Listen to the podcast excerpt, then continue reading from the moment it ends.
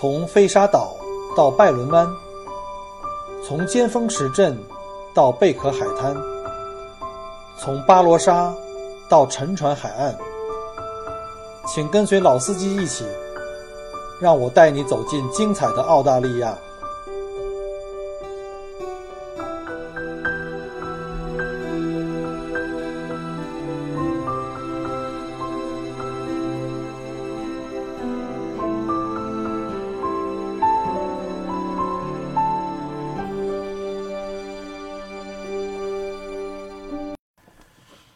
各位听友，大家好，欢迎再次来到麦克郭聊澳洲。今天是二零一八年的五月十一号，星期五。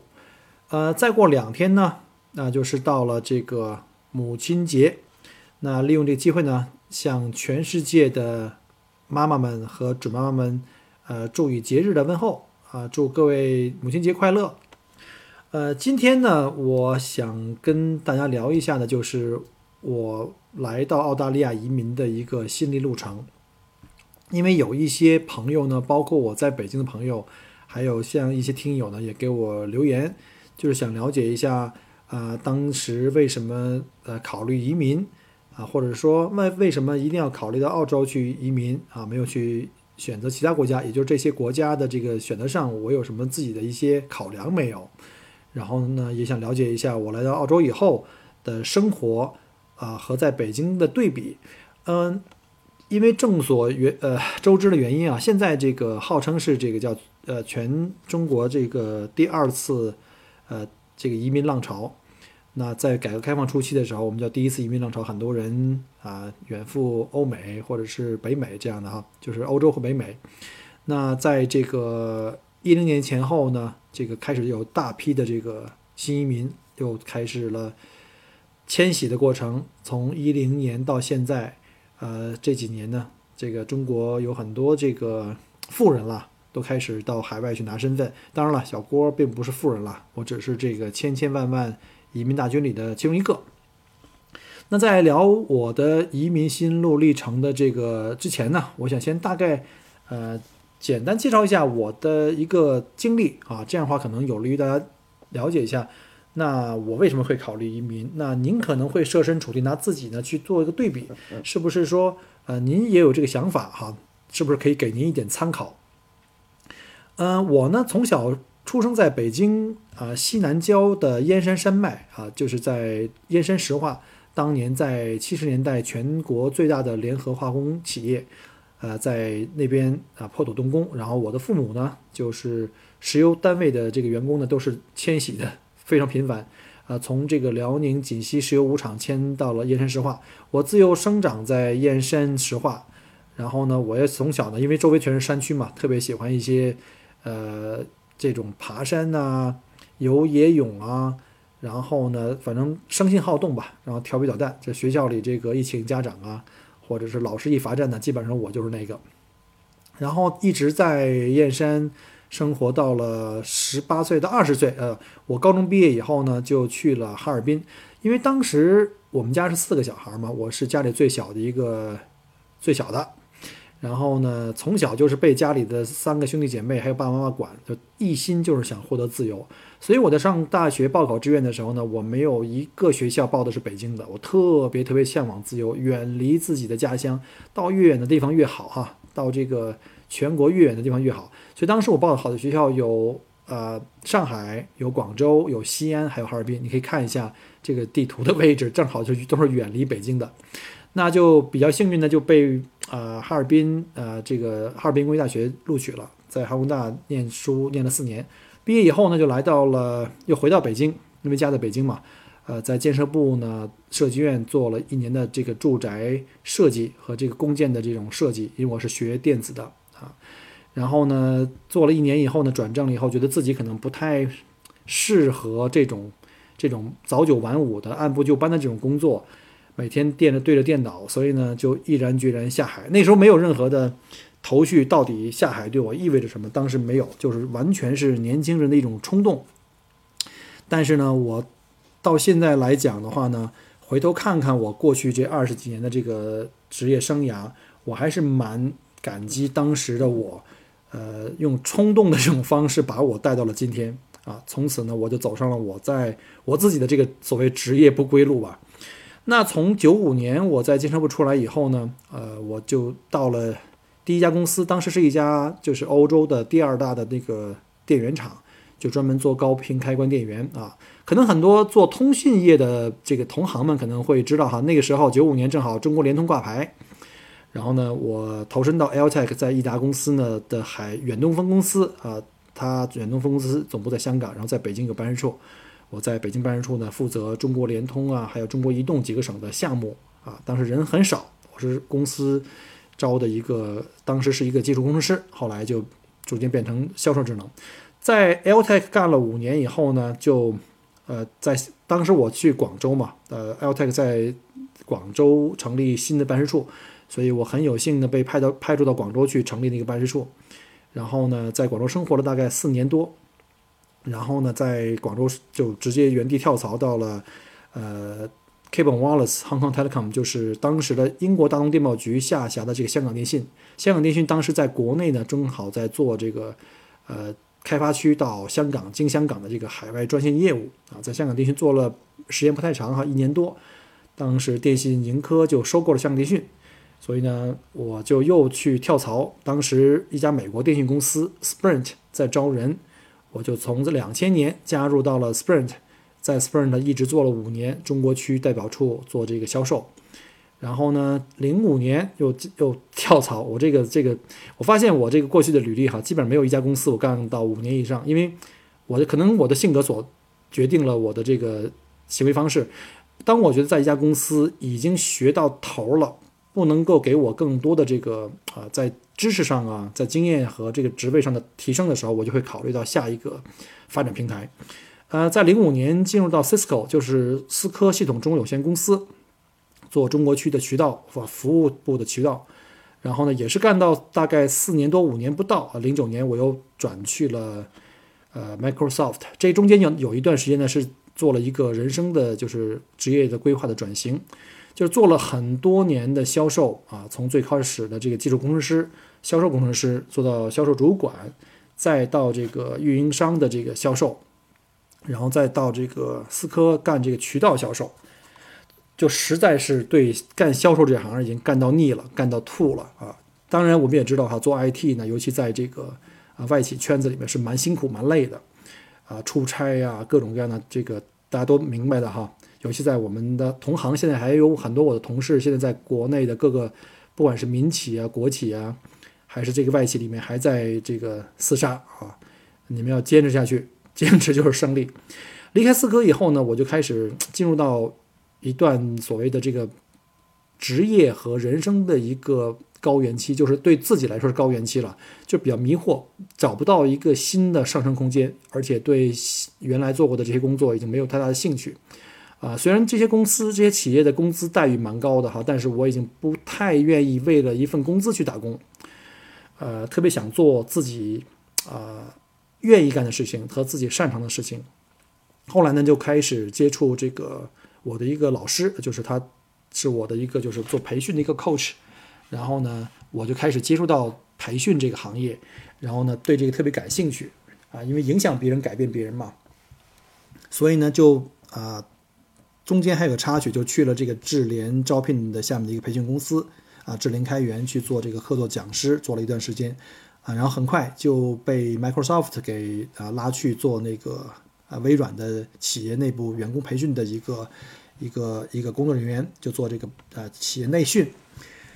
呃，但是呢也是做的时间不是很久，因为那段时间呢是我人生的一个就是一个比较痛苦的一个一个一个阶段，所谓痛苦。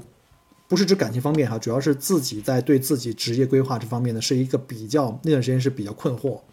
然后呢一直在思考，我到底应该后面的几十年怎么来度过，在哪个行业如何来去发展自己，当时特别特别困惑，一直特别想想离开任何打工的环境，自己创业，啊，打工已经到了一个非常非常呃难过的一种我们叫瓶颈状态了，就是非常非常难，各种心累哈，大家都可以理解，因为在大公司里。呃，拼杀的话，我们都知道，一般这种大的公司啊，不管是对内的各种人事啊、部门之间那种关系啊，所以当时我就一心想逃离，换一种生活的方法。后来一个特别偶然的机会呢，就跟一个朋友一起去听了一下这个移民的讲座，呃，然后呢听了那个移民讲座，因为那个朋友想去移民到澳大利亚，当时我就是去没有记忆，没有以这个移民的心态去听了一下，结果发现呢，我已经符合这个移民的条件。当然，现当时的话呢，作为我来讲呢，有两个途径可以去移民，一个呢是。呃，可以考虑这个技术移民，可是因为我当时年龄已经比较大了哈，当时已经有将近四十岁，啊，这样的分在这个年龄上可能会比较吃亏。然后另外一个呢，因为这有一个插曲，就是我除了在打工之外呢，我跟我的姐姐啊，自己的亲姐姐呢，呃，有一个合资的公司，我们两个的股份的公司。然后呢，我们公司的主要业务也是做一些呃化工产品啊，这个钢材的这种业务。然后呢，这个作为公司的股东之。股东的身份呢，我是可以作为一个投资移民去投资，去那个移民到海外。那我当时也咨询了一下，这个投资移民的话呢，作为我的身份呢，呃，去申请澳大利亚的移民是非常非常快的。所以当时在特别彷徨的期间呢，并没有真正没有从来没有想过移民。虽然我在之前的那个打工的环境里面的外企做了很多，在美国公司就干了超过了十年。然后各种机遇的话呢，可能去美国的机会是最多的啊。这个稍后会讲哈。这是为为什么很多人会问我说，哎，为为什么没有考虑去美国？后来这个就是阴差阳错呢，就听了这个移民课以后呢，就想给自己呢放放一个大假，就是说不以移民为目目的，那我呢可不可以辞职，先去办个移民，然后呢到澳大利亚生活一段时间？如果喜欢就住下来，呃，如果不喜欢再回来也无所谓，反正我也是准备要辞职自己去创业的，所以呢，就抱着这种可有可无的心态，就把这个移民的申请给递了。结果呢，很快，我记得是在一零年的十月国庆节后吧，应该是十月底，把材料递交给通过中介公司，然后开始递交给这个澳洲移民局。结果到了来年的三月份，三月初就通知我说，你的这个移民审批已经被批掉了，然后你要安排在未来的六个月要 赶紧去登录了啊！当时我还在微软上班，当时还一头懵啊，可以想象那个样子。那第一件事就是先去办理辞职嘛，然后呢辞职，然后还要因为要带钱过去买房子安家嘛，所以又把北京的房子卖了一套，然后呢就。就这样，我就在五月份，二零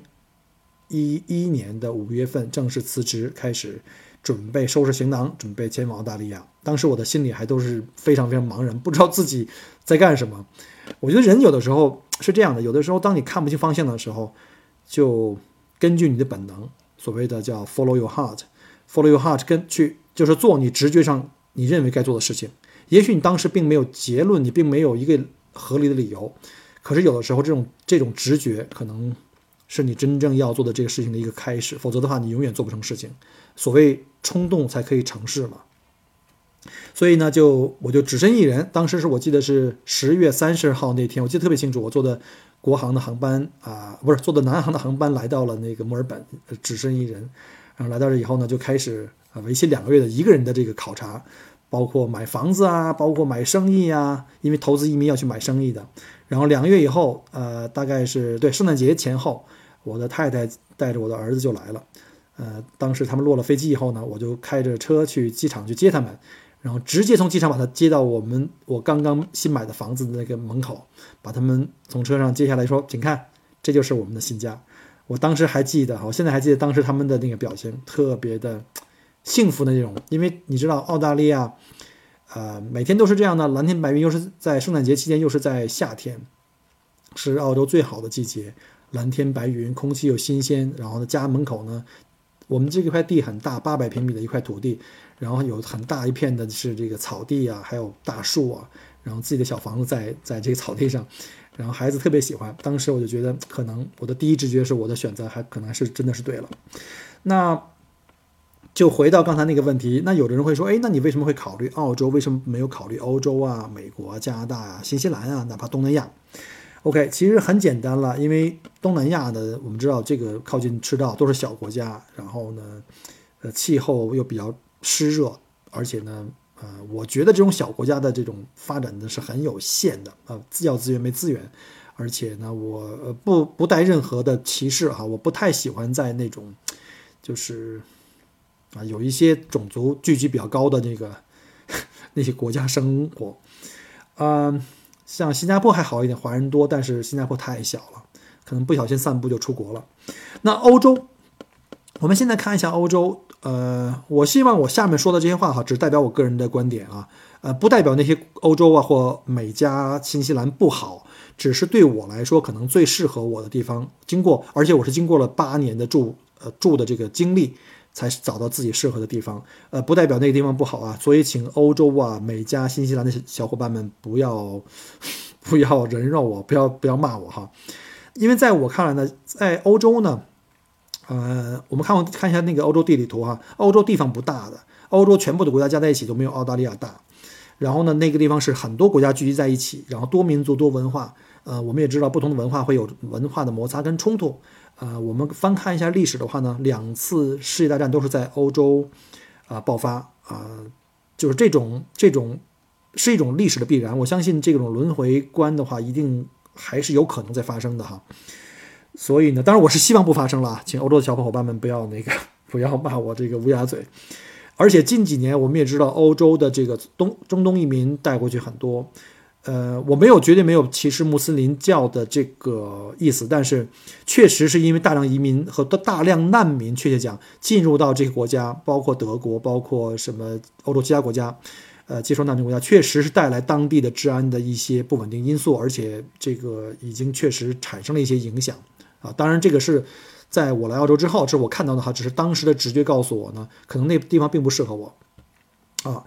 那英国就不考虑了，英国的天气啊的原因。那美加的话呢，加拿大纬度太高，虽然我在啊哈尔滨念的书，念了四年书啊，这个温度我觉得还 OK，但是我老婆一家人都很怕冷，而且我觉得人上了岁数以后呢，退休的时候一定要找一个还是比较温度。比较舒适的地区，寒冷地区的话呢，这个就是心脑血管的高发病这个几率还是高一些。那美国呢，呃，大家可能是目前看哈，尤其是中国目前这几年的移民去美国方向的移民非常多，包括投资移民、技术移民。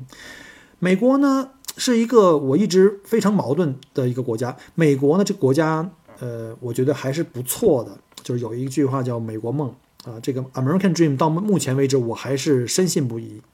呃，但是呢，坦白讲，我觉得美国可能在我的价值观里面哈，我的分析啊非常局限了我自己的立场，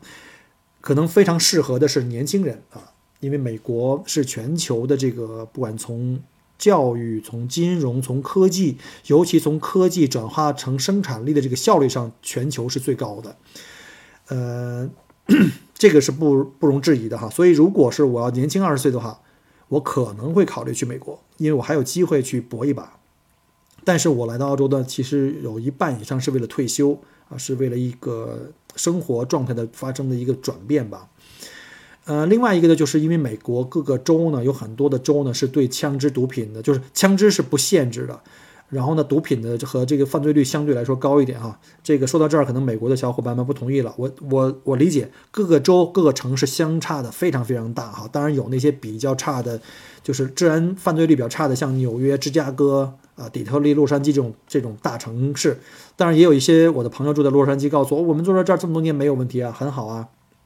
我只是说相对而言，那澳大利亚呢？这个因为人口很少嘛。然后呢，也是移民国家，新兴移民国家，资源又很丰富。呃，澳大利亚最重要的点就是对这个枪支是呃非常严格的控制的，呃，对毒品呢也是非常非常严格的啊。虽然也是有的哈，这种国家是不可能就没有了，但是因为这人口也少，呃，总体来说的这个这个呃这方面的压力或者这种犯罪率，在同样犯罪率的这个率上算的话呢，如人口越少的话，你的总量会越少嘛，而且。澳大利亚这些国家的这个整体的犯罪率要比美国的这些大城市要真的是低的好多。那从这角度看，我们也从人口的这个密度上来看一下哈，澳大利亚是全球第六大国家，国土最呃第六大，呃七百六十九万平方公里也很大啊，跟美国家比虽然小一些哈，但也很大。但美国有三亿两千五百万多呃两千五百多万人，呃加拿大呢有三千六百多万人。而澳大利亚呢，才有两千四百万，在二零一六年刚刚达到两千四百万人，所以这个人口的密度也很低。嗯，所以呢，而且澳洲人你也知道哈，就是有来过的朋友都知道，澳洲人都比较心比较大，相对来说也比较友好。然后呢，虽然说以前在这个将近一个世纪以前呢，也有过白澳政策，但是现在呢还是不错的。尤其这两年这个移民啊，中国的移民越来越多。现在中国移民大概在澳大利亚有一百二十一万左右的移民，其中百分之四十是从中国大陆来的，就是这几年的这个新移民。所以呢，所以你可以看看到哈，就这个比例啊和这增长增长率还是非常非常快的。尤其是以墨尔本和悉尼为例，这是中国大陆移移民到这个两个城市是最主要的这个落脚点。呃，尤其是这两年的话呢，墨尔本的移民的增长率要比悉尼快。所以也就是说，有一种说法说，大概再过二十年左右呢，墨尔本会超过悉尼总人口。啊，这个这个不小心给这个澳洲移民做广广告了，这个绝对不是这意思啊。那我们再讲回我来到澳洲以后的这个过程。那当时我就以这个商业投资移民呢，就来到了澳大利亚。那到了澳大利亚以后呢，根据商业投资移民的要求，当时我们的签证号叫幺六三，现在这个签证已经没有了，现在统一都呃改变成叫幺八八了啊，有幺幺八八 A、幺八八 B，还有幺八八 C。呃，这些具体的这些东西啊，我本身不是移民做移民的哈，所以不是很懂啊。我就大概知道商业投资移民目前有幺八八系列的，还有一个就是幺八九啊，重大投资移民，还有就是幺三二这种什么什么天才投资移民。然后另外还有就是独立技术移民幺八六、幺八七啊，幺八六是呃大城市的，幺八七是偏远地区，以及这个幺八九的这个呃技术移民啊，这样具体的要求我就不太清楚了哈，嗯。希望以后有机会的时候，能够请到墨尔本当地的一些比较专业的移民顾问或律师呢，来到这里呢，能跟我一起呢，呃，做一个访谈，回答大家关于这些移民的类别的这些问题哈，给大家介绍一下这个关于澳大利亚这个商业投资移民或者是技术移民的这些呃方法。就是如果有兴趣的话，各位可以跟我在后面留言，我可以在合适的时机呢安排一些这个。这个技术呃，这些移民顾问呢来过来做访谈，或者是做留学呀啊，或者是呃这个房产中介啊都可以哈。如果你们感兴趣的话，那刚刚就是聊到了这个来澳大利亚，我们是通过幺六三到了以后呢，我就开了一个这个 Subway 的连锁店，就是中国也有哈，叫赛百味。嗯，当时呢就是刚来的时候还蛮新鲜的，就是天天因为以前是在公司上班，就在写字楼上班出差这样的。那开了这三位小店以后呢，就觉得蛮好玩的。每天可以在店里去做做三明治啊，呃，做做咖啡啊，然后呢，在在店里学会了各种咖啡的这种制作方法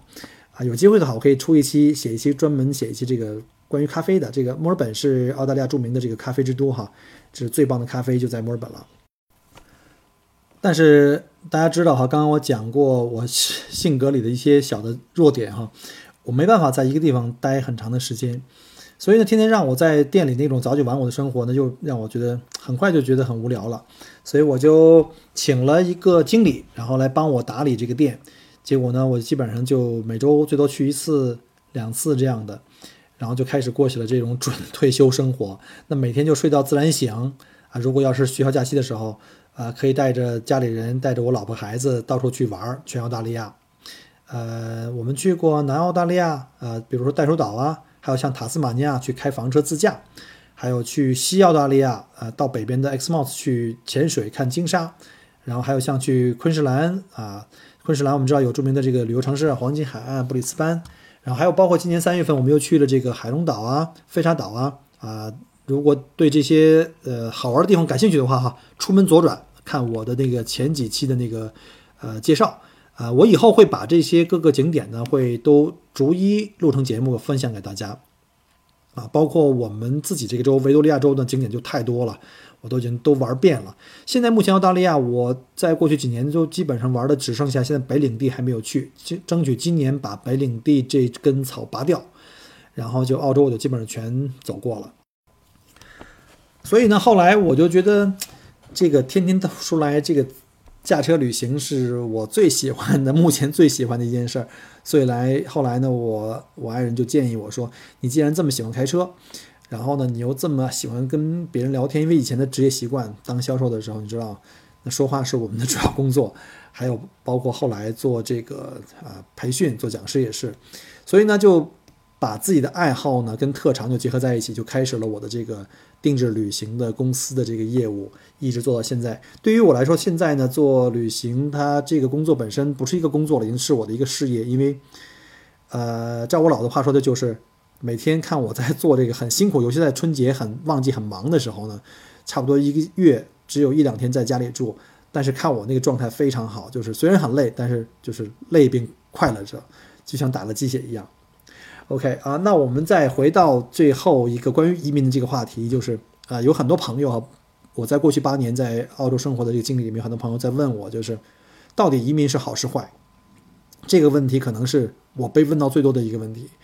嗯，没有一个标准答案，因为每个人看到的东西都是不一样的。一百个人看同一个事物的结果是一百种。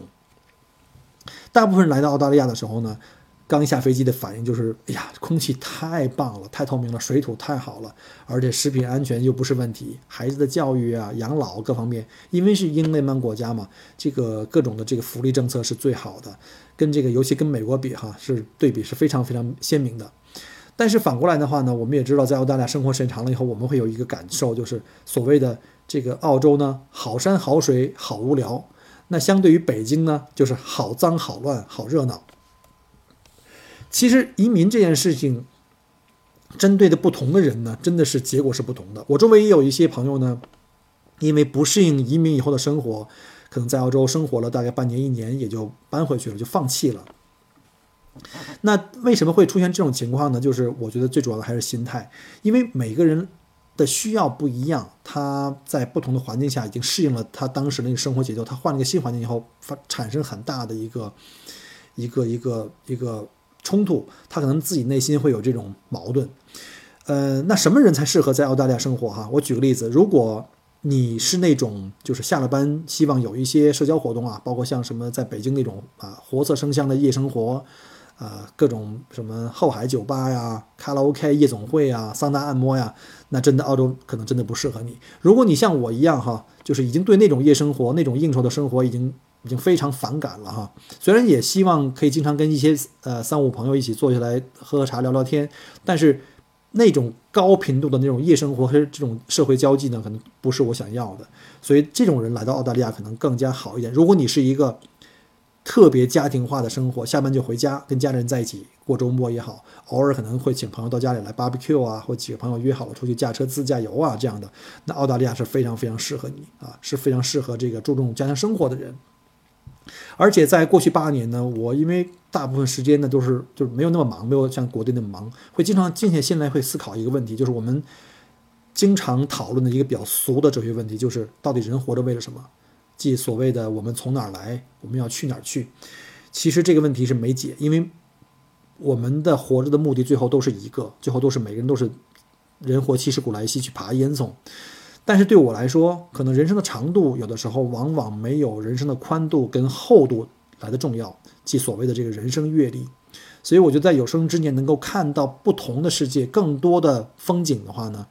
应该是一种非常非常好的人生阅历。所以我从来没有把自己或限制在某个地方去生活。也许我过几年会也会离开澳洲去其他地方去，目的是为了看到更多的世界，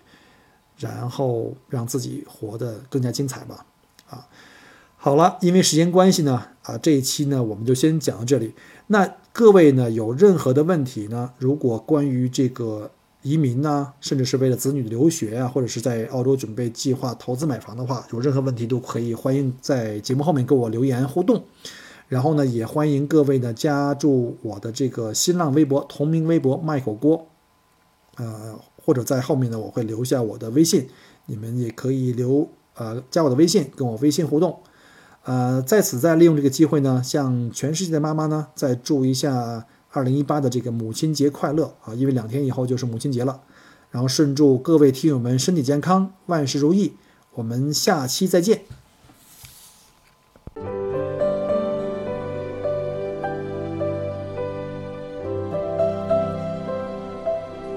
很开心您能够关注并收听我的节目，